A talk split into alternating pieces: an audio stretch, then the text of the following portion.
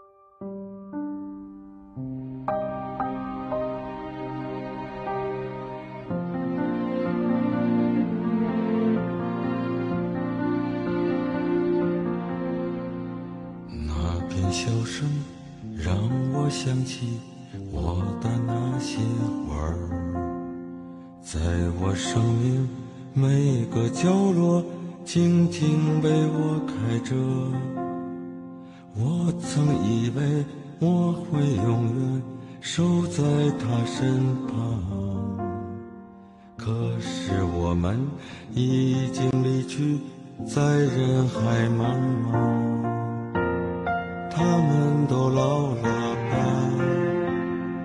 他们在哪里呀？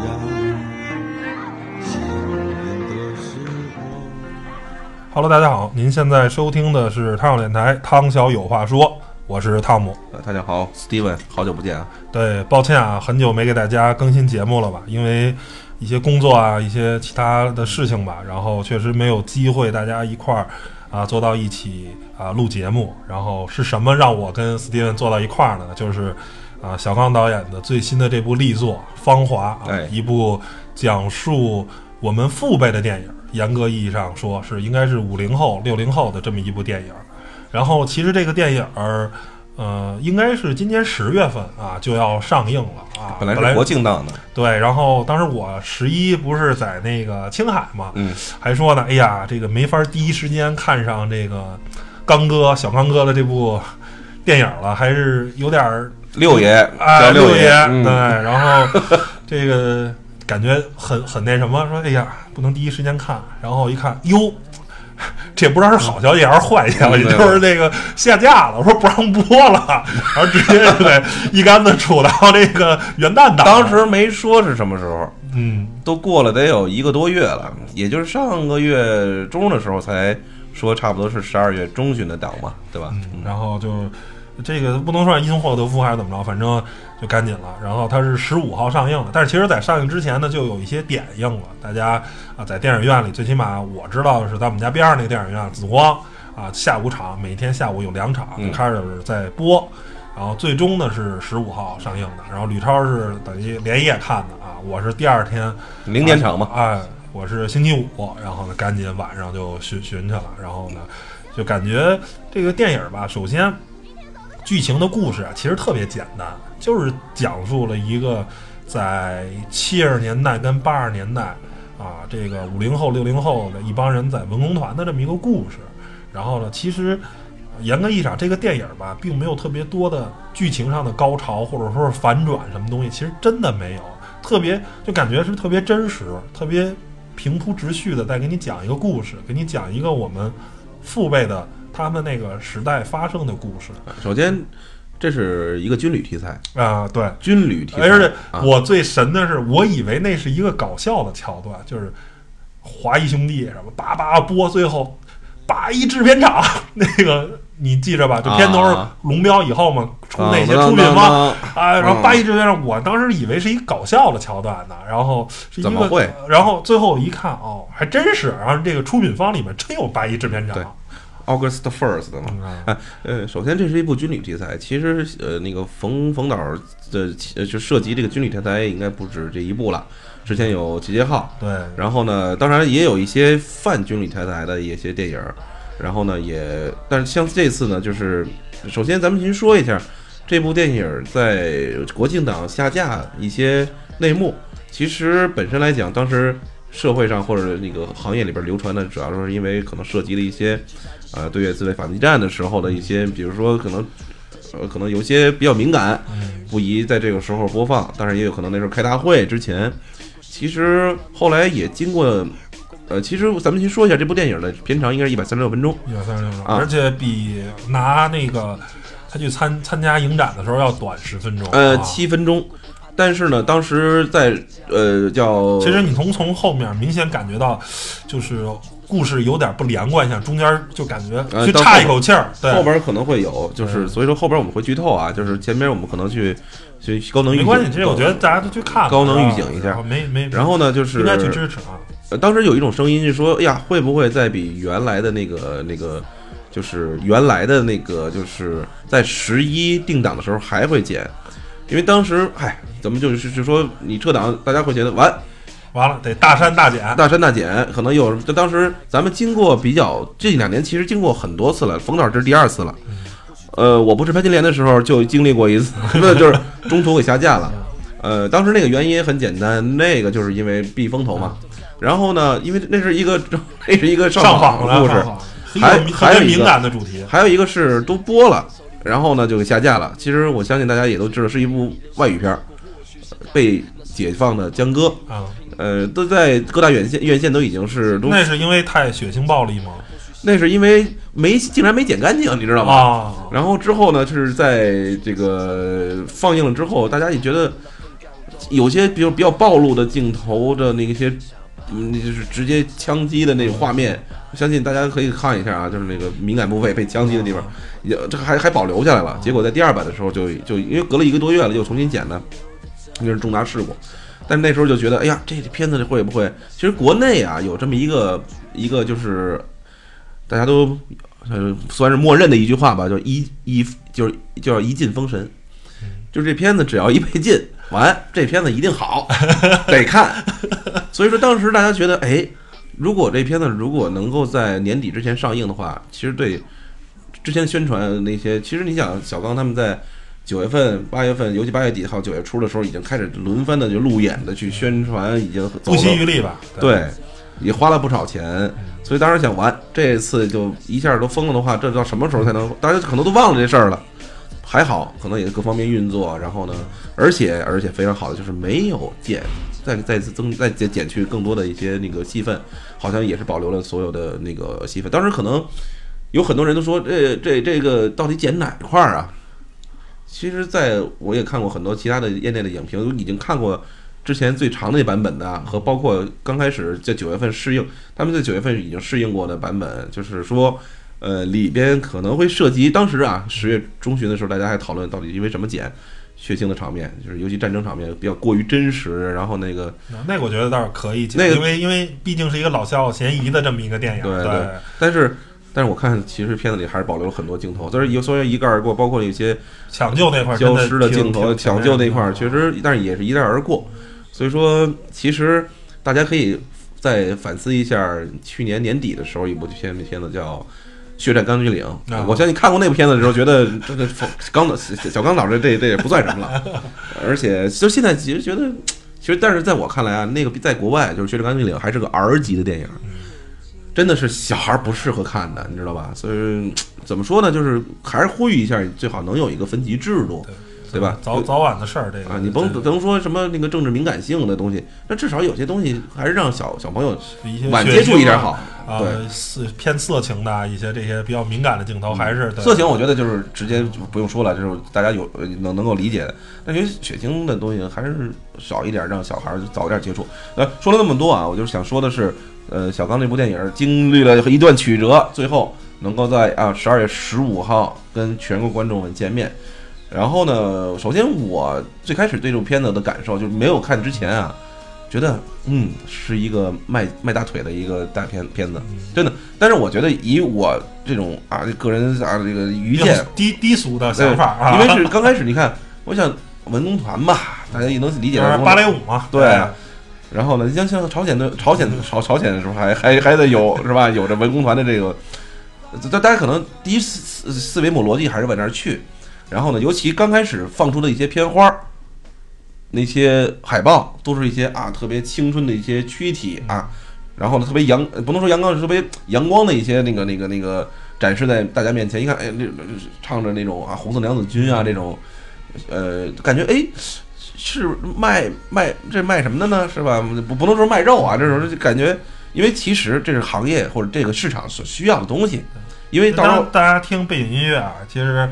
就是他的这个推广曲啊，其实是两个那个中国有嘻哈的这个选手唱的一个歌啊，其实就是还是。就是小刚可能是负责电影艺术这方面，但是推广啊，用一些热门的方式啊，用一些这种东西，那也是没办法嘛。因为最终你电影你作为一个商业片儿的话，你要对票房负责嘛，你得赚钱嘛，因为知道这知道这个片子的时候是年初了嘛，嗯后来到年终开始放出一些整段儿的，尤其到接近于国庆档要放映的时候，已经出了很多的不同的版本的预告片儿。当时有一个三十三十多秒，还有就是一分多钟的一个预告片儿，其实就有呃关于血腥场面或者那个约战。哦，我说那时候还有约战呢，因为。没有太，毕竟不是这个行业的人，就是可能会从各种的渠道了解这些信息。看到这段的时候，对我又产生，因为本身我是一个战争电影的一个就是拥趸，啊就是尤其是尤其对一些啊比较大家都耳熟能详的那些就是战争战战争的一些话题，但是又不方便拍出来的，就是咱们纵观这三十年吧，啊，好像这是唯一的唯唯唯二唯三的几部了。他也没有写对越自卫反战，就是西南西南战战事，但是大家都知道影射的是哪部战争因为啊？近三十年只有一场战争，对吧？然后呢，只能说是就是，而且很多可能背后的故事，大家也都可能从各种媒体能了解到，就是可能有些对老兵的一些可能对后期的一些抚恤上可能有一些欠考虑，然后或者说可能由于各种各种原因吧，呃，这就不去赘述了。但是我想说，就是我对这个片子从一开始理解为是一个特别柔美的一个故事，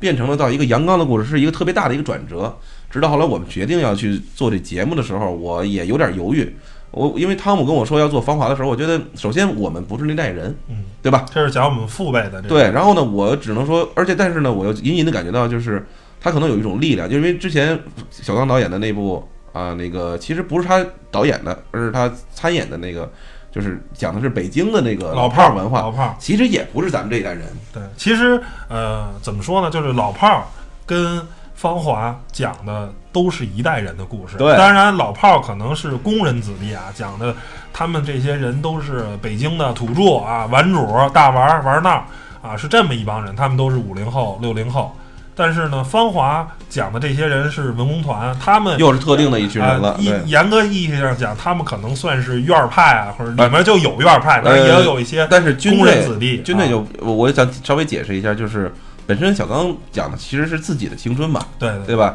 自己的芳华，也就是他本身其原来实我就一句话就能，刚才私下跟呃史蒂文都说了，我说一句话概括这个电影，就是冯小刚拍给自己的《致青春》，哎，对吧？没错，这个赵薇拍了一个啊，给自己拍了一个，就嗯致那些什么青春的日子。70后嘛啊，对，给他。然后呢，小刚作为一个五零后、六零后的代表人物，他拍了一个给自己的致青春，就是我们当年就是这样的，我就把这个故事嗯再给拍出来，然后给我们这代人看的。这个片子严格意义上讲，不是给八零后或者九零后看的，就是你可能片子里的很多东西。啊，可能对于我们来说，可能啊，对那段历史，因为它其实有特别几个大的历史，比如他讲了文革，嗯比如他讲的一九七六年啊，这个嗯毛泽东啊、周恩来什么的这些，对，然后。这个这个什么这个啊，这个相继的离世，嗯，然后呢，到改革开放，对吧？再到现在的这个一些现实社会中的一些问题。其实其实是他们这代人真的是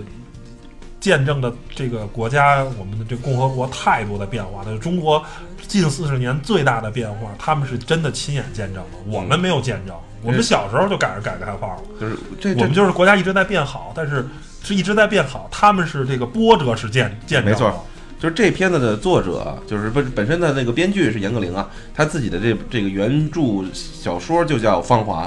然后呢，其实严歌苓被咱们所知道的还是他上一部被呃那个咱们的著名的导演是吧？那个那叫什么来着？那个那个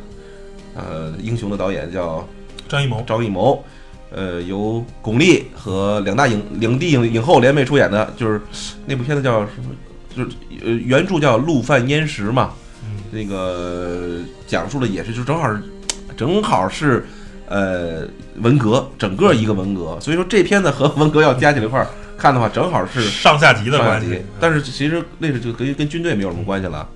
呃，但是在呃那部电影里边也有一个，他呃就是尤其是男主人公、女主人公，他的女儿也是在文工团里面，也是属于属于那种跳舞啊嗯。那种，也也是因为有家庭的背景，所以你可以看到这个咱们作者他自己的一个身处的处境，他能写出这样的文文章也好，或写出这样的小说也好，是有这样生亲身体会和他有这么一群人的，所以说他咱们折合到咱们就是自己身边的故事吧，其实可以，我我也曾经见过父母和父母的一些朋友，更长一点的朋友里边，可能会晒出一些穿着军装的那个，就是这就一下就贴合到这个片子里刚开始的那个，咱们可能开始剧透了啊，就是大家那时候以穿军装为美，就是那时候的年轻人就一个颜色，就是当兵就是一特别光荣的事儿，就跟绿色，嗯就是绿色，真的就是军绿色，一身军绿，真的就是那时候最潮最潮牛，对，嗯但是你看到现在咱们现在那个片子的那个那个字体这就是我想吐槽的一点，嗯就是说用绿色啊，我觉得没有任何的问题啊。嗯就是说啊，首先绿色代表万物生长，嗯青春嘛，对吧？对就是这种感觉，春天这种感觉，啊这没有任何问题。第二个呢，啊，跟契合这个军人的主题是吧？就是绿色。嗯但是我觉得小钢蛋，你能找一个好看点的绿色吗？就那个绿色，哎是我能想到的最寒碜的绿色之一了有。有点儿那个 嫩，太嫩，不是，就是太扎眼了，就是让你就是绿色有很多种绿色，你可以选一个稍微舒服点儿的可能就是比比这个颜色好好看一点儿吧。对，你这太寒碜了，就是这是我能见到的绿色里最寒碜的，尤其是搁在电影里非常的刺眼，就非常的不好看，非常的那那个难受啊！就是嗯你能就是小刚导演，你难道不应该找一稍微好看点儿的绿色吗？对，就是还是没没让咱们去参与这个文案是工作是。是是，然后呢，就是你可可以，如果大家看到这部电影一刚开始，就是介绍了一下主人公的一个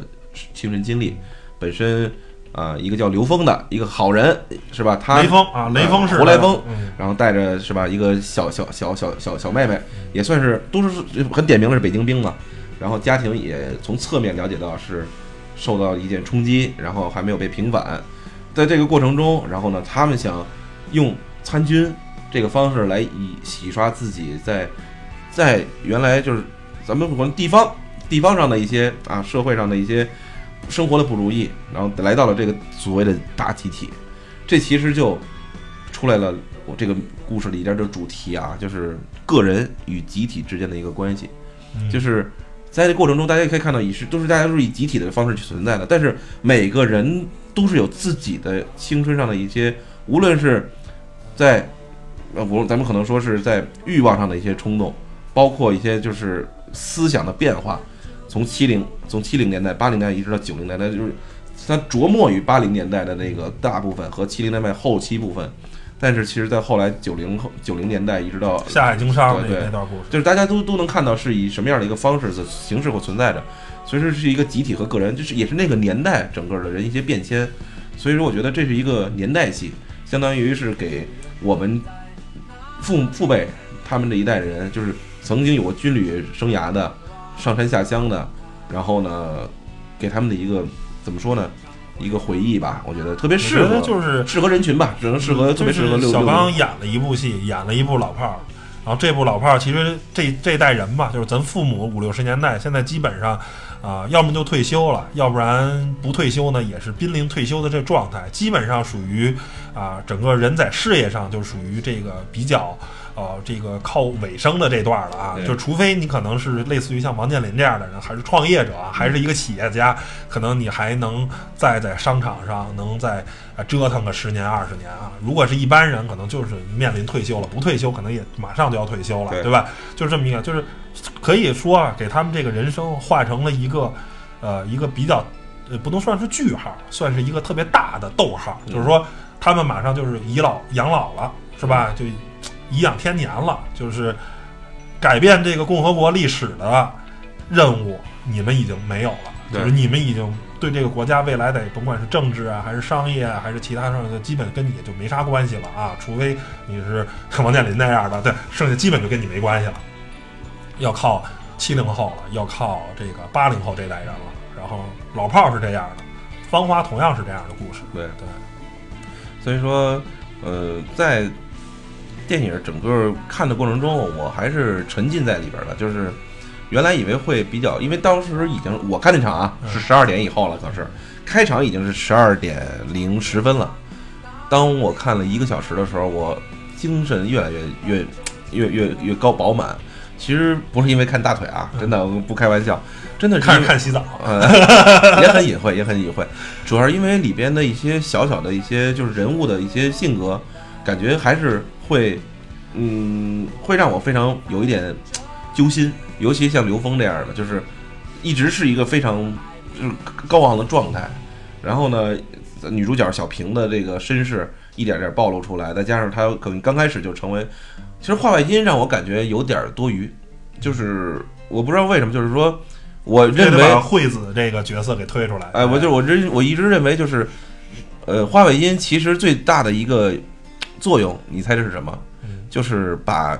看一看观影的门槛降低，就是会有人旁边告诉你啊，这块儿会发生什么，这块儿是因为什么，他们这出来的问题，可能还是有一些商业上的考量吧，就是毕竟啊，现在电影的消费市场还是啊八零后、九零后为主啊，就是像，当然我个人建议啊，我们听友如果您是八零后、九零后的话，应该给您的父母五零后、六零后们去买一张电影票，给父母一块儿去买张电影票，让他们去。就是这个可能是现在这个年代少数给他们拍的电影，这个东西刚才说了，不是给八零后九零看的，嗯他们根本就没有经过这个时代啊，很多东西其实你看不懂，除非你很喜欢历史，或者父母给他们给你讲过他们很多当年的故事，你能看懂这里面的东西，不然的话，里面有些东西你是看不懂的，你是理解不了的，你没有经历过那个时代，对。嗯。然后我觉得这个应该是让去父母去去看一下，对所以所以说，我觉得还是围绕这些观影人群嘛，就是给我，就是我在当时我看的那个场次，其实我当时在上海看的，也很多的，就是上海本地的一些叔叔阿姨们，嗯。没想到那场我看也，我那场很小，坐了也坐了将近一半儿的人，没想到，然后几个一看就是也很晚了，穿的还是比较得体的，然后呢，也是一对儿，一看就是老夫老妻过来去看，我觉得可能也想找回一点儿那种，我估计像上海这么一个城市，然后呢，当时也是，因为其实里边也有上海兵，嗯然后呢，也是想找回一下当年的感觉吧，就是那很奇妙的一种感觉，呃，我往事历历在目。对我就短，我想听看，其实我在跟观影过程中一直在想，不能说互动，我想听听他们当时是什么的反应。其实也听到一种感叹和唏嘘，呃，但是我不知道在北京会不会有这种感觉啊？就是，呃，我我为什么这么说？因为可能，嗯，就是因为在在这片子里边的那个，就是整个电影的过程中，是以一个就相对来说，呃，这男男主角和女主角其实都是一个北京的一个，应该是北京的一个本地的一个人，感觉就是至少他的这个人物设置，然后呢，就是其中有一个啊，相对来说就是后来始不能说始作俑者吧，也是一个片子里边会扭转整个男主人公命运的一个姑娘，是来自于上海。然后呢，其实也描绘了一些地方上的一些，比如说可能对于物质啊，对于生存态度的一些，就是反映出来一些真实的一个现象。然后，但是我感到了这一块的时候，他们也是有一，我感觉到也是一些感慨。呃，怎么呢？怎么说呢？就整个观影下来，我是对，呃，前半部分等于着重于在文工团里边的集体生活的一个描绘，我还是表示我觉得很新鲜，有些东西是你不不知道的。然后呢，怎么他们的起居是怎么样的？然后他们怎么在一起去沟通的？然后尤其那些比较细腻的一些点，就是那些隐晦的，就是怎么说呢？就是表达自己的情绪啊、感情啊，而且男女之间那种特别懵懂，而且就是不能说懵懂，只能说大家可能真是像兄亲兄姐兄兄兄兄弟姐妹一样，然后呢，也可能会有互相诋毁，然后呢，就是说出对方的不好的地方或好的地方，也非常直爽。尤其刚开始那一幕，说他拿拿他去偷军装去去去去拍，然后呢，也发现自己也也有一些东西让人家抓着把柄，然后马上收敛了。就是这些小心思也非常单纯，所以我给我给我给前面的就是真的是单纯和青涩的一个真是青春。他后边剧情发生了一个反转，是所所谓的反转就是由于啊嗯可能自保也好，或者由于什么也好，然后呢整个人他里边就这段又来了，就是啊他是不能想象到一个像雷锋一样的人怎么能有爱情，就是真的也是属于那个标签化的也也是那个年代，我觉得特别真实。但是呢，你不一不一定要非要说出来，我就觉得真是给人说 OK，他现在那么大反应，但是但现这个东西但但现在人很就是自保嘛，就是如果啊没有那个两个路过的那俩男兵看见这个事儿，可能啊这事儿也就黑不提白不提了。是当时两个男兵看见了，然后说这个这个叫林丁丁啊，你诱惑咱们的刘峰，对吧？那你作为女方嘛，明明她是一个受相对来说是受害方，结果现在被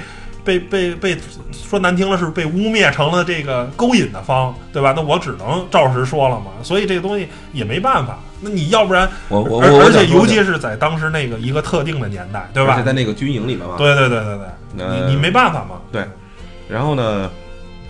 我想而且我觉得这个是，啊、就是这个电影特别好的是，这个电影里啊没有一个坏人，也没有一个好人，大家都是普通人，都是正常人。嗯就是，呃，当然可能刘峰这个人儿刚开始被特别大的标签化、符号化啊，一个像一个雷锋一样的人，但是其实你发现他有有血有泪。也像一个人一样，到最后他在那个越南战场上，甚至都不想活了，就是很真实啊！就是你刚开始他是一个不真实的人，他是一个高大全、伪光正的这么一个人，到最后他变成了一个真实的人，变成一个就是你在那种状态下，你看着你身边的兄弟都牺牲了，我不想活了，就是我爱怎么着怎么着，我拿着火焰喷射器，你们要是来了，咱就、嗯咱就对同归于尽就完了，我也不想活着回去。所以说，影片到了这个这段的时候，我觉得，呃，小平和这个高呃刘峰的这之间的感情就进了一步，尤其就是他其实也是因为华婉音说啊，善良的人就是不就不被善待的人才明才知道善良的可贵。其实我觉得真的没必要，我还是觉得我特别想吐槽所有的电影中的一些旁白，我觉得就是好电影真的就不真不需要，不能说好电影，说不不要轻视或低估电那个观众的智商，是吧？嗯，然后呢，我就觉得我着重想还是想提一下这个电影场面，就是电影的那个就是在呃战争的这块儿的场面，呃，我真是没想到啊，就是能拍出像《血战钢锯岭》的那种质感，就我不能说是把人打碎打飞才是质感，而是整个场面的调度。后来我也看了一看制作特辑里边，他在那个整个草堆中这样的滑轨，拍了一个长镜头，小刚说：“我想这块儿要一长镜头。”哎呦，特别好，特别好。一一一直以这个什么，就是其实这个啊、当然《血战高岭》有有一些大的这个这个画面啊，像这个电影它都是小的画面，没有一种特别大的那对对种战场上那种，一直都是以一个小的景别去拍啊、毕竟就是一个驼队对对对被被遇袭对对对，其实本身讲的也是一个小的，当然可能是在后方上有一些这个啊。有一些相对来说大一点的场面，嗯但是在前线这种战斗中，可能也是出于预算，包括其实也不想变味儿，因为本身讲的是小人物的一个故事，然后你结果突然扩大到大的场面，战争这种场面反而不对了，你知道吗？就是就没没没有必要。所以我觉得这个战争场面吧，就不是以大小而论嘛，就是只要有质感就好。然后呢，我觉得冯导至少在这部影片拍出了比上一部，呃，《集结号》让我更更更感动的地方。尤其我觉得没有人去拍过这一个战争的一个场面。然后呢，其实最重要最重要的还是男主人公自己本身的一个呃故事。然后他在这里边，我觉得真是刚刚才你说的，就是置生死于就是度外，而且麻木了，就就呃不能说嘛，就至少是我，但是我能感觉到他那种倔强的那种状态，他是由于被，我觉得他是被生活所不能说被生活，他他他深知自己的问题，因为他觉得可能他这个片子里没有点出来，爱一个人没错，然后呢，我也不去去去争辩什么，我就我他其实还是那那时候的人，我觉得是一个单纯的人的一个执执拗，就是我不会承认或委屈承认一些所所不莫须有的事情，我去就这么去做了，我选择去到另另一个岗位，我就照样能做好，而且他确实也做的，你想他当时也是一个相对来说你能看出来他去命令底下的人去做，那一定他也是相对来说像副连长啊，连至少连长这么样一个级别。我相信他也是在各行各业，或者在至少是在军队无论是哪条战线上也会做得很好。同时，小平也是意气用事，咱们只能说意气用事。对，这这这对集体的不信任，这时候其实已经有这个，我就是这个没有人敢去在这里边给你一点点的那个话外音的去解释了。其实想透露出来的东西就是对集体的不信任。我觉得不是是一种，其实是一种，就是失望。就是本来他刚开始是抱着一腔热血，对吧？对我一看他本身从小，然后呢，晚上练功啊然后父亲呢被这个啊，被被被被这个四人帮也好啊，被林彪也好啊，给打成这个，而且他应该是听那个应该是右派啊，他被打成右派，那应该是五七年的时候就关到那个劳动干校，其实就很早。然后你等于就是从小父亲就不在身边，然后母亲呢就对他的关爱不够，然后他的弟弟妹妹呢又因为这等于是继父的这个这种关系，然后呢又啊又对他很不好，所以他从小就是缺少爱、缺少家庭的这么一个状况，然后好不容易等于来到了革命的大熔炉里，来到军队的这个大熔炉里，能希望得到更多人的认可，然后结果一帮人啊，只不过是因为出汗多一点，然后身上啊稍微有点味儿，然后就嘲笑他，然后呢觉得这不好那不好，反正就各种的开始就跟他我我我在这里边想说一句，可能这种事情大部分会会发生在文工团里边，因为我我就一会儿会想说的那一点，就是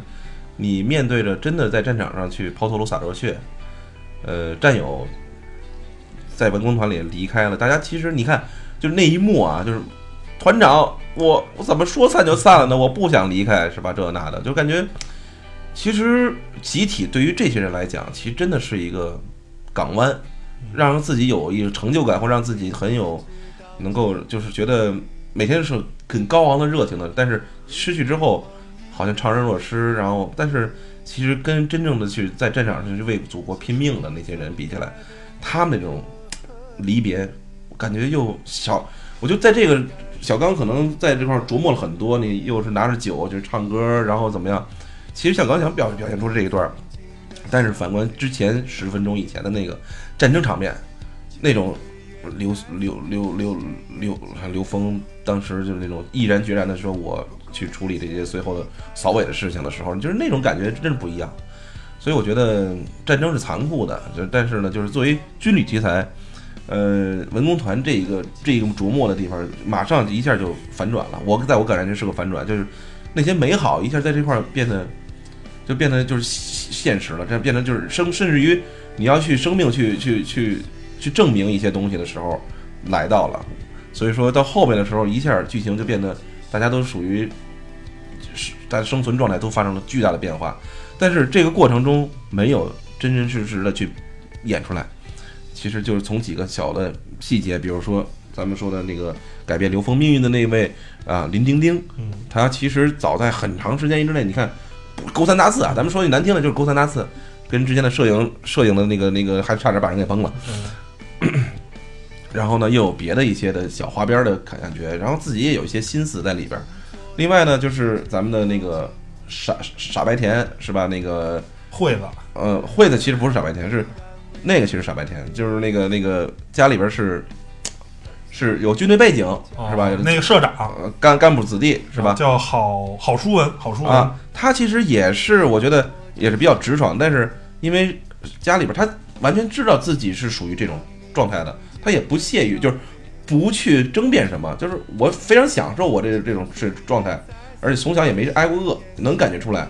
是所以从一开始就是表表现出来这种状态，所以他一开始也对那个非干部子弟也表现一点什么，大家互相都有点看不上，那发现哎，其中有一个男士是我们女。另外女主人公就是咱们的旁白的那个那个呃严歌苓的站站在他那个角度上去叙述这个故事，惠子。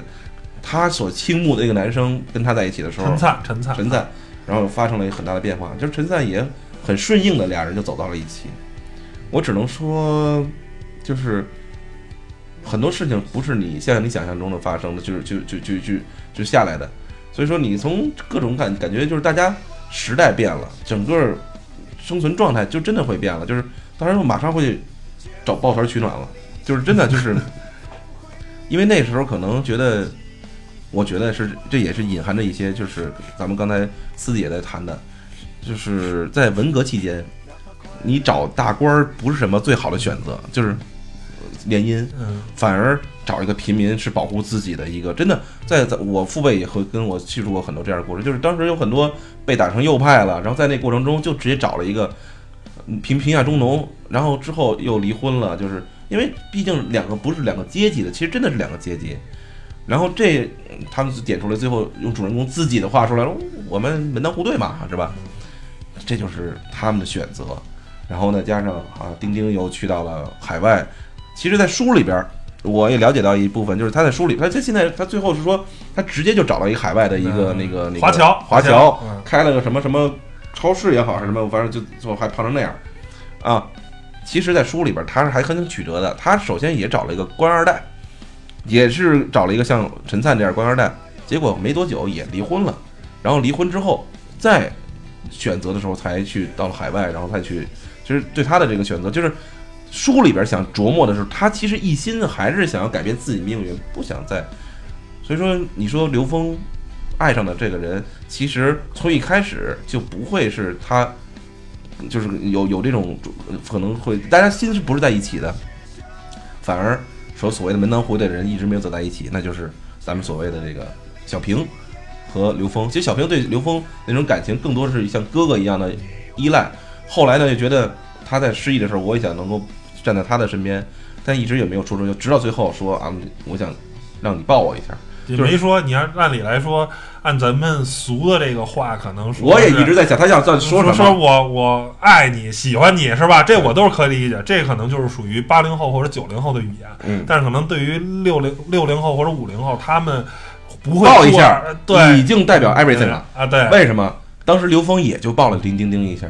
对，就就就就那啥了啊，就就给听听出去了，文工队了。对啊，所以说其实抱一下就代表我也想让你接纳我，就是我觉得这还小刚导演还是这个词儿拿捏的，我估计是各严严严严编剧啊，这人人家就是把这词儿写的非常到位，非常到位。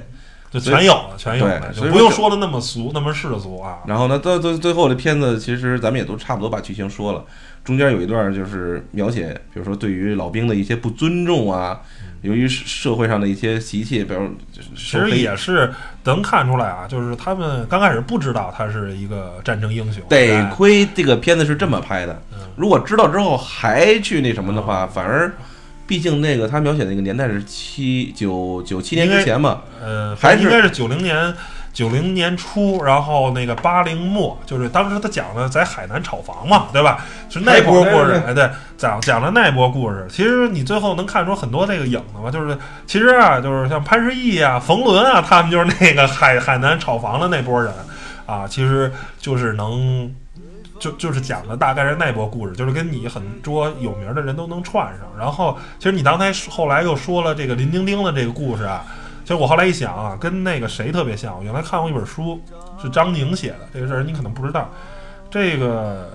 张宁是一个就是身份非常特殊的，他是这个林立果的这个哦媳妇儿，哦等于是没娶，但是哦后来、后来林彪就出事儿了嘛，然后他等于是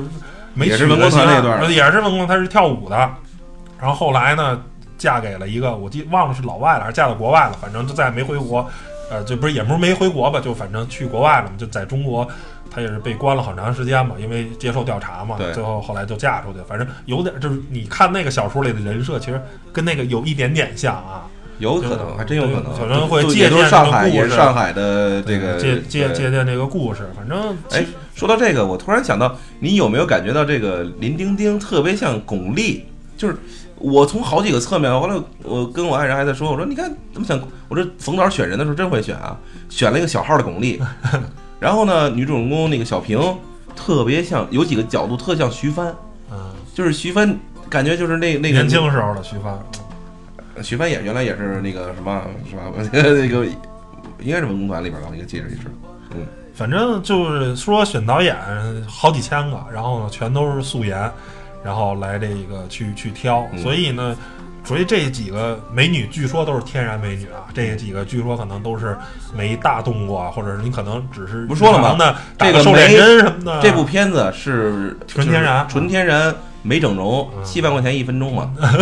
哎，不，七万块钱一个镜头，拍摄成本是七万块钱一镜头，就是看一看七万块钱一个镜头的纯天然的那个，包括包括男主人公的那个那个黄轩也都是，所以说就是可能小动过对啊，没大动过。我觉得前面还是那句话，前半段至少一个小时左右，我感觉还是能看到了一些就是轻年轻的那种朝气啊，就是就是咱刚才就说嘛，就是他回想他青春的时候，就是啊、特别暖的阳光，就是在游泳池那个不是呃游泳的那小刚本呃估计就是缝裤子，然后站在边上就就就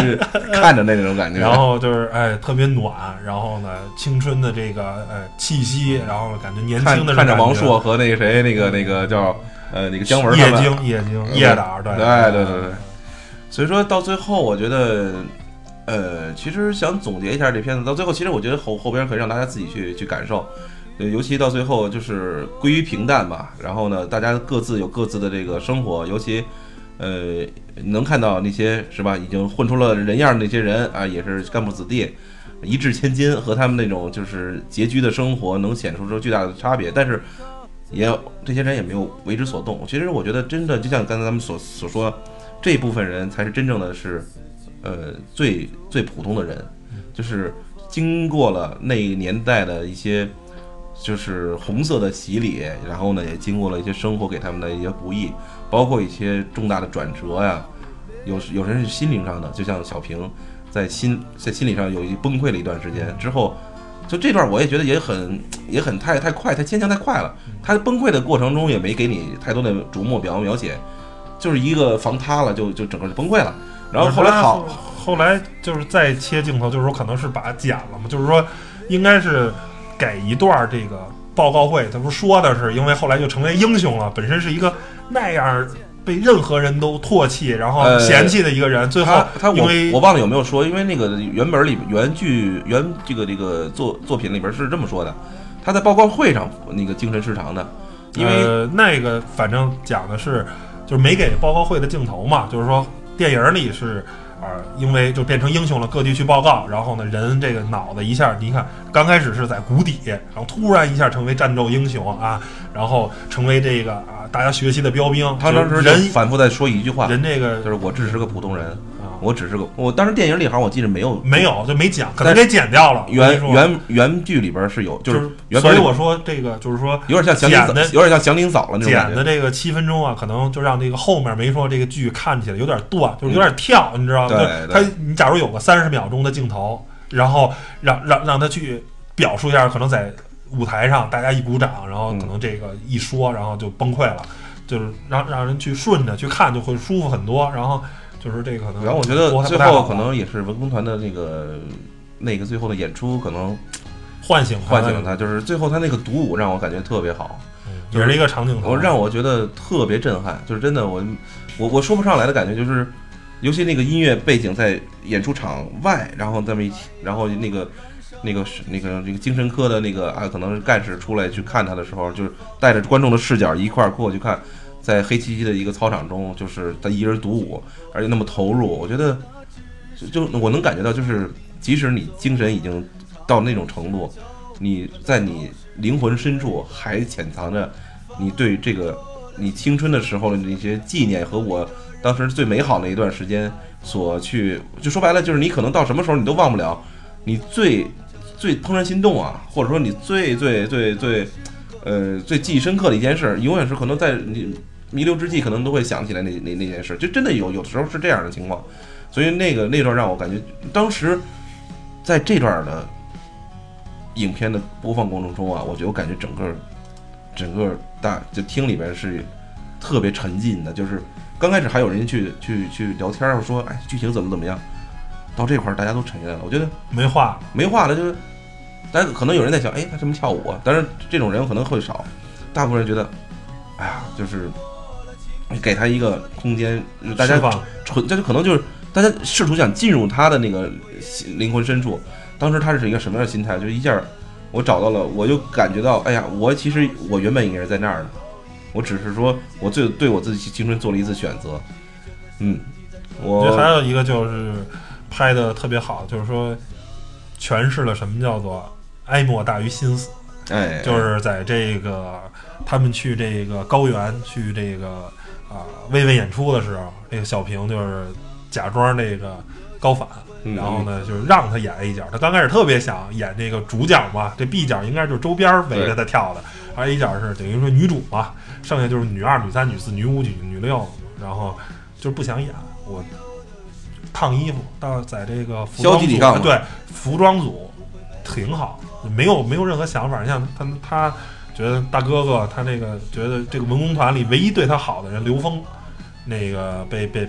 被给弄走了。然后呢，我就就就觉得剩下都无所谓了，我就烫烫衣服挺好，不想演了，已经没就是按咱话说着，你身体那股那股气儿没了，对吧？你那股气儿没了，就是不知道你看没看这个，让我想到了这个这个大鹏演的这个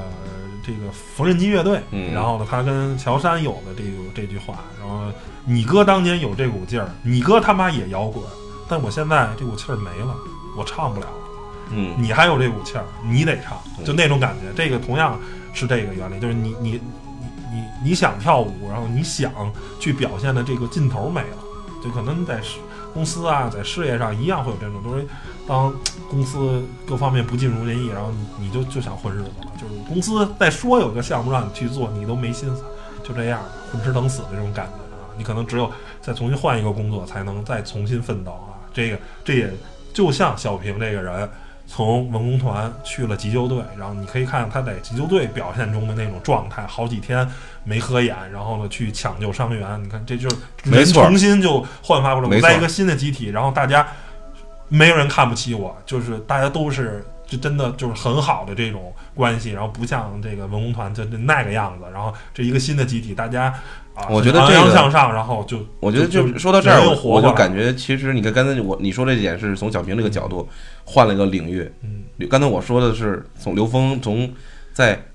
甚至于我舍弃了我去进修当题干的这个机会，然后我当时我这一部分是为了爱情，然后呢，当然也是其实他自己对官儿不是官迷也无所谓，就就一心的想着去做自己喜欢做的事情，而且小到做一个椅子、沙发啊，沙发，然后呢去怎么样都能做得很好。其实我觉得这种人真的是，就说到这儿，我感觉咱们可能衍生出来的就是这一代人他是有能力把所有事情都能干好，然后有这个冲劲儿，但只是说时代给造就的，可能我没有放在合适的位置上，或者说最后呢，我们可以看到小平在就是军队的这个医疗，就是前线的战战战斗过程中，战地医院战地医院的过程中，焕发出自己的那个那个热情能量能量。其实我觉得也是一种忘我的精神，也是在于一口气儿。然后呢，也是刘峰那种状态。他他们俩在这过程中从来没见过，就是我这点非常好，就是没有刻意的去要让在战场上一定有过一个什么交集。我看到你浮上的样子，我刚才一直在期待啊，哎，他们三个人会不会在就是某一个点？没结果只是小平在跟他有那个惠子对俩人俩人碰上碰上了一面当战地记者去了。对，所以说这一块儿我觉得还是设置的有很有很可能我原著也是这么去设置的，大家各自都那就俗了，就是说你会碰着了，可能就俗了，嗯或者说正好救上来的就是刘峰，但其实他俩是在一块儿的。对，就你看。有一镜有一镜头是他在那边正准备开始去抢救的时候，那边刘峰他们那那战部队来了，准备去要要要上上前线送那个物资去。对，所以说还是怎么说呢？感觉呃，对那一代人最普通的那些人吧，他们表达一个致敬吧。我觉得可能在最后，小刚同志也是说啊，就对那个那个年代的那些什么文工团怎么样？但我觉得其实反映的还是父辈这一帮人，他们曾经在火红年代，也可能也奉献过自己的青春，把自己最最炙热的那那份感情都奉献在那那些年代。可能到后边可能由于市场经济啊和各种可能，甚至于现在咱们都说浮躁也好，或者说这种物欲横流，但是呢，至少那个年代，我觉得那帮人有这么一部片子，或者这么能反映出他们当时也确实，你说有没有什么私心杂念？可能也有，也绝对会有。但是呢，在集体面前，大家其实更多的是想能怎么说呢？展现自己最最最最昂扬向上的一面吧。就是说还是啊，就那个时候你甭管是多大的官二代啊，多大的军二代，其实你在哎，那个 那个工团里，你还得听话，你不听话就是不行，对吧？对你官儿，你那叫什么来着？你你你爸你老爹那个陈灿嘛，昆明军区副司令又如何？你到那儿你也得听话，你这该吹号你也得吹号，所以说说你也得干活。那个年代好还是不好呢？所以这个我不在这里边多多赘赘赘述了，只能说那是一个那属于集体的年代。我觉得这个是是一个啊，就是说让人感觉就是还是相对来说人与人更平等的这么一个年代。比如小松之前小说讲了一句，在中央电视台你都不知道那些人扛摄像机的那个人，那是全国人大 委员会副委员长的儿子扛摄像机的，对吧？嗯那也扛摄像机，你有事儿你也得去，是吧对？都是干活的，怎么了？你村长的你还还想合影？你想什么呢？是吧？都是那个级别的。那大姐一听，很多副国级、正国级的那个大姐是剪片子的，对吧？就是那样，就是你这个文工团也是描写出来，就是你甭管多大的官儿，你是军长、师长的孩子，你在那儿你也是干活的，你也得听那个文工团团长的，就是那个女的那个，那叫副团长吧？啊，啊，副领队什么的，你也得听他的，对吧？就是你你别拿官儿大，你爸多大官儿跟我没关系，在这一亩三分地儿你就听我的，对吧？就是这么这么一个行吧，我觉得咱们也可以就是总结一下，是吧？对这片子整个的这个，其实我觉得说了好多都是一些溢美之词。你觉得有没有什么可以，就是说，嗯，怎么说呢？还有一个硬小硬伤嘛，嗯刚才一是说那个啊绿色字幕的那个事儿，第二个就是说这个咱这主人公啊刘峰这五六万啊，从遭遇战一直打到最后撤就没换过子弹，这个基本上哦就是这个这个吴宇森导演的这个 弹夹无限功能开启了，对开启了，对对。对，所以这个我觉得作为一个写实的电影啊，这块儿不好啊，就是你给一两个换弹夹的这个镜头，我觉得也没有任何问题，就是你一直就就是拍到底，这不对啊，你绝对打了超过一百发子弹了啊，可能当时想的是，如果说换弹夹的话，可能怕这一一条过不了。那不知道，反正你这怎么说呢？而且我觉得还有一个啊，这个电影让我特别呃觉得好的，就是说你甭管这些演员有没有舞蹈底子，嗯，练去，嗯，对吧？你最起码大差不差这些，我不知道他有没有舞蹈功底啊，这些主演的都有就是、啊对，那女女的应该都有。然后你看都反正跳的不错，都是那么回事儿对啊，这我觉得是特黄别好。像也有一点，，啊反正你甭管你你不会你就练去，反正最终给我们呈现的说对，像，最起码他像舞蹈演员，你跳的都好，可能达不到说杨丽萍那水平，那差的太远了。但是你说他是会跳舞的，这是没毛病的，就是你你最起码大差不差，这个样子你是摆出来了，对吧？这我觉得非常好。然后我觉得就是现在是一个怀旧的热潮啊，哎，这个小刚导演是拍的他的《致青春》，然后就这种追忆七零年代啊，或者说是六零年代，呃呃八零年代的这种电影特别特别多。但是我觉得就真是啊，拍五六零年代的这个电影的人少，然后不好去呃对，然后可能还是受票房压力啊，受一些这个东西的思考，所以等于是我特别喜欢冯小刚导演的，在于就是说他这个人能顶住票房的压力，就是拍一些啊我想拍的东西，然后呢，即便这个电影可能赔钱。没关系，我再拍一部赚钱给你捞回来，反正就是华谊这点事儿嘛，对吧？我再给中军、中磊兄弟俩下一部戏，我我我我我再把钱给你赚回来就完了。然后他想拍一些能表达他的这些东西，包括甭管是啊一九四二啊，还是唐山大地震啊这个东西，甭管什么最后票房卖了多少，赚不赚钱，但是那个东西我觉得啊达到的这个这个这个电影上的高度还是还是相当高的。嗯，只能说在，我总我想总结是，就是小刚还是很会很会拿捏这个，就是电视剧的这个尺度，然后呢，在现在在只能说是在自己能够掌控的这个情况下，能拍出尽可能拍出一些能够留下来，能够属于自己个人的一些意愿的的一些就是作品吧。我希望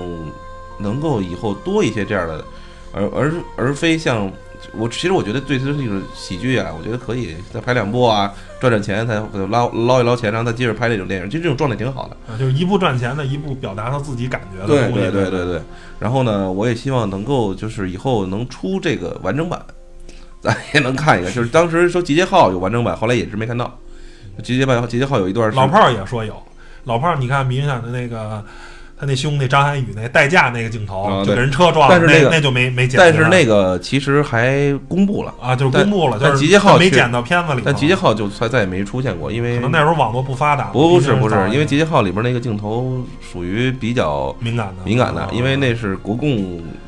最后有一场肉搏战。哦，你你看，你当时韩张涵予完事儿之后就就完了。其实他回忆过程中会有一个肉搏战，然后一直打到白天，然后直接就就打到白天，等着他最后一颗导弹打过来。这块儿也是有这个删减很多地方。我希望能够以后能够再出电影导导导导剪版的话，可能会能够更完整的去看一下这个电影吧。再回味一下。对，好吧，那我们就用一首歌来去最后，呃，作为我们这部片子的这个什么结尾曲，片子，反正是这也是这部片子结尾曲，也是作为我们自己这次节目能够，我觉得我觉得很好听这首歌，就是韩红的这个《绒花》。嗯，行吧，谢谢大家收听吧，大家都去。看这部电影，好吧？嗯。